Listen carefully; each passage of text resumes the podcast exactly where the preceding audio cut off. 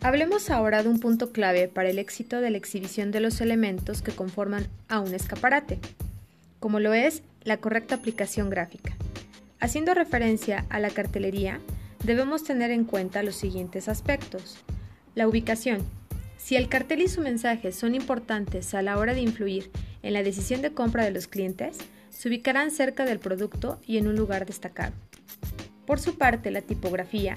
Según el mensaje que querramos transmitir, utilizaremos un tipo de letra u otro que más le convenga, con o sin patines, cursiva, entre otras.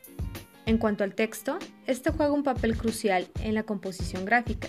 Tenemos que cuidar el lenguaje escrito a utilizar, siendo fundamental evitar las faltas de ortografía y las frases mal construidas. Por su parte, una redacción congruente es la mejor opción. Los mensajes deben ser cortos e impactantes. El logotipo es importante que aparezca en toda la cartelería del establecimiento comercial. Generalmente, este irá colocado sobre la fachada del establecimiento, ya sea como un rótulo en vinil sobre vidrio o montado en una placa generalmente de metal, en la parte superior de la estructura arquitectónica. En cuanto al tamaño de la letra, deberá ser lo suficientemente grande para que se lea sin ninguna dificultad.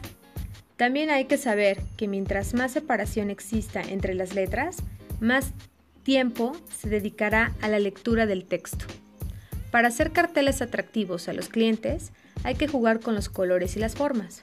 Por ejemplo, si se tiene un fondo de color negro, el texto que vaya encima será de color blanco y amarillo.